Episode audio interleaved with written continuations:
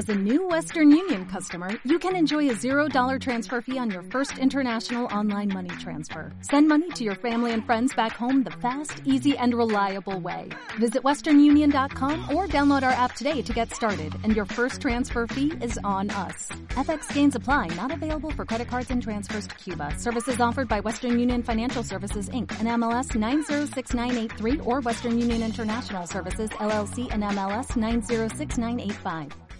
Hola, ¿cómo estás? Desde luego José Luis Moreno y que te venía este nuevo episodio del podcast de Adestra Marketing, el rincón de la publicidad pagada.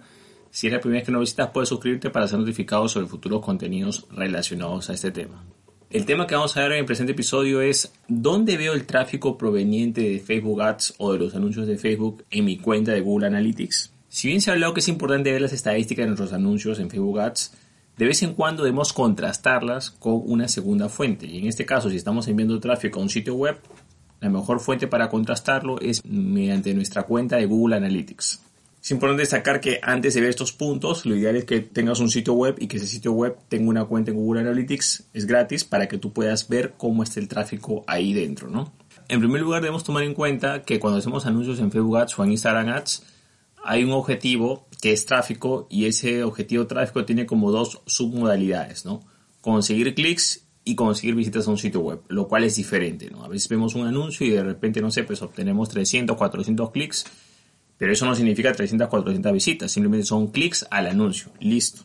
Que la página de destino cargue o no cargue es otra cosa. En cambio, si en nuestras estadísticas vemos que tenemos, no sé, pues 150 visitas, lo más probable es que cuando contrastemos esa información sea lo más cercano posible, ¿no? Que aparezcan, pues, no sé, pues no 150, quizás 145, pero se acerca mientras que la parte de clics va a distar mucho de la realidad. Generalmente hay una gran separación entre las dos cifras porque un clic en estadísticas de anuncios no es una visita a un sitio web. Entonces es importante saber de que si quieres que tu objetivo sea lo más certero posible para generar tráfico a determinadas secciones, tienes que colocar como objetivo visitas a un sitio web. Ahora, ya teniendo esto claro, hay que tomar en cuenta que Google Analytics nos ofrece varios datos, pero a diferencia de Google Ads, que es su propia plataforma publicitaria, donde está claramente identificado de dónde viene los, el tráfico de publicidad pagada. Como Facebook no es propiedad de Google, entonces la información que te va, te va, a mostrar Google Analytics es un poco más limitada, no es muy clara. Entonces tienes que saber leerla de forma correcta para que no te confundas. Entonces ya teniendo claro ese tema de que tenemos que saber que en Google Analytics no es exacto referente a Facebook, sino que tenemos que verlo bien como es, hay que tomar en cuenta que ya una vez que vayamos a medir esas visitas, tenemos que hacerlo en un periodo de tiempo correspondiente o lógico, ¿no? Por ejemplo, no tiene razón de ser de que estas estadísticas o este contraste lo hagamos, lo hagamos a cada rato en medio de la campaña. No, lo ideal es que, por ejemplo, en Google Analytics tengas una estadística o revises tus estadísticas, no sé, pues una vez al mes de forma mensual, ves el tráfico de todo el mes actual o el mes que acá, no sé, de un mes comparado con el mes anterior. Listo, eso es lo ideal. Si tú comparas periodos de tiempo más cortos, semanas, no sé, ya estás eh, sobreanalizando y puede hacer que te dé lugar a muchas malas interpretaciones porque tu muestra no es significativa. Entonces, tienes que tener la costumbre de revisar tus estadísticas en Google Analytics, pero de forma mensual. Esa es la forma correcta de medir eso. Si hiciste varias campañas, bueno, pues medirás varias campañas en ese análisis mensual que harás. Entonces es importante que el periodo de tiempo sea lo recomendable. Yo recomiendo que lo hagas cada mes, comparas el mes actual con el mes anterior hay personas que lo hacen cada 15 días, bueno, eso es algo ya cuestionable, es debatible, pero que lo haga semanal no lo recomiendo bajo ningún motivo porque se van a distorsionar los datos. Entonces, ¿qué pasa en Google Analytics? Como dije, como no es una herramienta de Facebook, sino es una herramienta de Google, Google Analytics te va a poder identificar muy bien su propio tráfico pagado que es de Google Ads, de su propio sistema publicitario. Pero cuando hablamos de Facebook, aquí la cosa cambia. ¿Por qué? Porque lamentablemente no aparece eh, un apartado específico para Facebook Ads. Punto número uno. Punto número dos, a veces, incluso para medir el tráfico del propio Facebook o del propio Instagram, a veces no es exacto. ¿Por qué? Porque se busca la sección no adecuada o ten en cuenta que Google, su fuerte no es la parte de redes sociales. Hablemos claro en ese punto. Google, su, su fuerte es lo que es los motores de búsqueda y sus propias plataformas porque tienen más datos para contrastar. Entonces, ¿dónde aparece, por ejemplo, el primer punto que vemos eh, cuando tú ves las, fuentes de tráfico en Google Analytics? Hay una sección que se llama directo o tráfico directo, que en teoría debería ser cuando la persona escribe en el navegador, digamos, el, dominio tal cual y entran, ese debería ser el tráfico directo, ¿no? Pero lo que pasa es que como el sistema no es perfecto, te va a reflejar una cantidad en tráfico directo, pero parte de esa cantidad también se va a ver influenciada o también va a, hacer aumentar ese indicador el tráfico proveniente de, anuncios de Facebook Ads. ¿Por qué? Porque al momento que la persona se clique en un anuncio de Facebook Ads, ya sea que esté en, puede estar en cualquier plataforma, móvil, escritorio, lo que sea, ese URL a veces no se identifica de una forma correcta el programa de Google Analytics no lo identifica correctamente y a veces le da una identificación X. Por ejemplo, en directo, ya sabes que si tu directo aumenta o cuando haces anuncios, lo normal es que tu directo va a aumentar. Esas visitas por directo van a aumentar. Ese es el primer efecto, digamos, colateral, que es, ojo, parte del tráfico que hay. Otro indicador que va a aumentar es el canal con el propio nombre, por ejemplo. Te va a aumentar directo y también te va a aumentar lo que es Facebook, en lo que es la parte referencial. Ahora, no es que te va a salir, por ejemplo, en el caso de Facebook, no te va a salir Facebook, Instagram, etc. Pero en el caso de Facebook no te va a salir un solo Facebook, sino te salen tres o dos. Que es, por ejemplo, m.facebook, que es la parte móvil, facebook.com, que es la parte de escritorio, l.facebook, que bueno, eso se debate mucho si es tablets o son otros dispositivos, pero aparece desglosado. O sea, te van a aparecer tres nombres de referenciales como de Facebook, con URLs muy parecidos, pero con ciertas variaciones.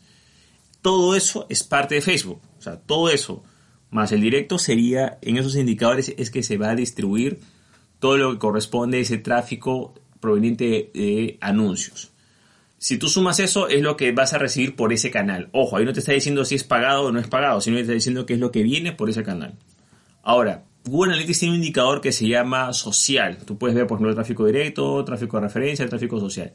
Ese indicador de tráfico social en Google Analytics no es muy bueno. O sea, es su punto más débil. Porque si tú lo contratas, hay varias maneras de contrastarlo, tú puedes ser más o menos, o si ya tienes experiencia en Google Analytics, que la parte social no es el fuerte de ellos, ¿ok?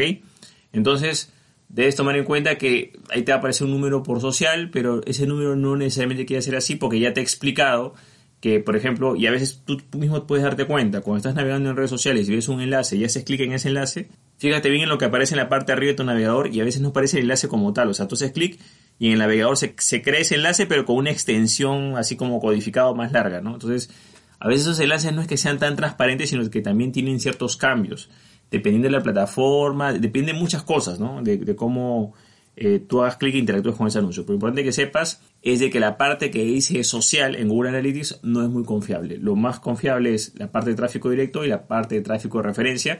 Y en el tráfico de referencia, por supuesto, que va a tener el nombre de ese canal social que estás usando. ¿no? Si es Facebook, aparecerá Facebook. Si es Instagram, aparecerá Instagram. Ahora, deberías sumar todo porque tú sabes que si haces anuncios en Google Ads, generalmente se muestran en todos los canales. O sea, se va a mostrar en Facebook, en Instagram, en Messenger, en red de audiencias por lo tanto, si tú ves Facebook y ves Instagram, puedes tomarlo como que fuera lo mismo. Ahora, ¿cuál es la forma un poco más exacta de ver cuánto tráfico ha venido cuando tú ves lo que es las páginas de destino o las páginas más visitadas? En Google Analytics hay un indicador que dice páginas más visitadas, páginas internas, secciones o secciones, como quieras llamarlo, ya un artículo de tu blog, ya sea una sección de nosotros, de contacto, cualquier subpágina, no la principal, sino cualquier subpágina a que las personas lleguen, eso te lo va a demostrar en Google Analytics. Entonces, ¿qué es lo ideal acá? Ya estamos hablando de hacer las cosas de una forma más ordenada. Es que cuando hagas una campaña pagada con eh, destino a un sitio web, esa página de destino debería ser una página única para ese canal. Una página única para esa campaña que has hecho. Entonces, cuando tú veas esa página que ya sabes que es exclusivamente para publicidad pagada, Ojo, puede ser igual o el mismo contenido de otra, simplemente le cambias algunas cosas y listo, ¿no? Una, página B, entonces tú vas a poder exactamente cuántas visitas llegaron de la página B. Si tú ves que tiene X visitas, sabes que es por, tráfico pagado porque esa página solamente la has usado para tus anuncios, ¿ok? Eso digamos que es la forma más ideal de, de ordenarlo y de verlo. Eso vas a poder encontrar en la sección de páginas más visitadas o sitios web más visitados o secciones más visitadas y vas a poder verlo. Y por último vamos a hablar de lo que es el método ideal sería, ¿no? Eh, la forma ideal es que tú crees una URL personalizada. O sea, ya ni siquiera estamos hablando de páginas, sino basta con que la URL que tú tengas sea personalizada, ya sea que quieras hacer otra página desde cero, que es válida, o duplicarla, o la misma página, pero utilizas un acortador de enlace o utilizas hay varias herramientas que puedes personalizar URLs, el propio Google las tiene. También eh, puedes hacerlo con diferentes plugins o diferentes eh, servicios internos o externos, pero tú puedes la URL personalizarla y esa URL personalizada o especial la colocas en tu anuncio y bueno, pues redirigirá a la, página que tú quieras, ¿no? Pero si tú personalizas la URL, lo que va a pasar es que cuando tú veas las estadísticas de esa URL o ese programa cortador o ese programa que te da las estadísticas, vas a también saber de forma más fácil y más versátil cuántas visitas específicamente vinieron de lo que corresponde a tus anuncios porque usaste esa URL personalizada en esos anuncios. Entonces la forma correcta, como digo, de medir verdaderamente el tráfico es mediante los estos dos últimos métodos que he dicho, ¿no? que es usar una página eh, exclusiva o puedes usar digamos la misma página pero utilizas o redireccionas con una URL personalizada. Para finalizar te quiero decir que siempre tienes que contrastar la información, ya sea por error tuyo o error de la propia plataforma, a veces estos datos difieren. Por ejemplo, ¿no? Vamos a, te voy a compartir unas experiencias personales, ¿no? Me ha pasado casos, por ejemplo, en que he hecho un anuncio con objetivo, no sé, pues clics, digamos, ¿no? Objetivo visitas un sitio web y de repente me equivoqué en la URL, o sea, cuando le coloqué la URL me equivoqué y le puse, no sé, me faltó un carácter y resulta que sí llega al sitio web, pero no llega a ese sitio final, sino que da error o lo que sea. Entonces, claro, en ese momento ahí va a haber una diferencia, o sea, a pesar que el anuncio se ha hecho bien, se supone que si ha habido un error, va a ser una clara diferencia, o hay gente que incluso presenta anuncios y se, se olvida de colocar URL o coloca un URL de otro sitio, ¿no? Pasa. O por ejemplo, también puede pasar que el sitio web se caiga. O sea, si el sitio web está inoperativo, se cayó el servidor, lo que sea, esas visitas no van a llegar. Entonces la gente hace clic en el anuncio, va al sitio de destino y no ve nada. Eso es registra, no se va a contar. Claro, en las estadísticas de Google, de Facebook Ads, si tú tienes el objetivo clics, tú vas a ver un clic. Pero eso no significa una visita a una página de destino.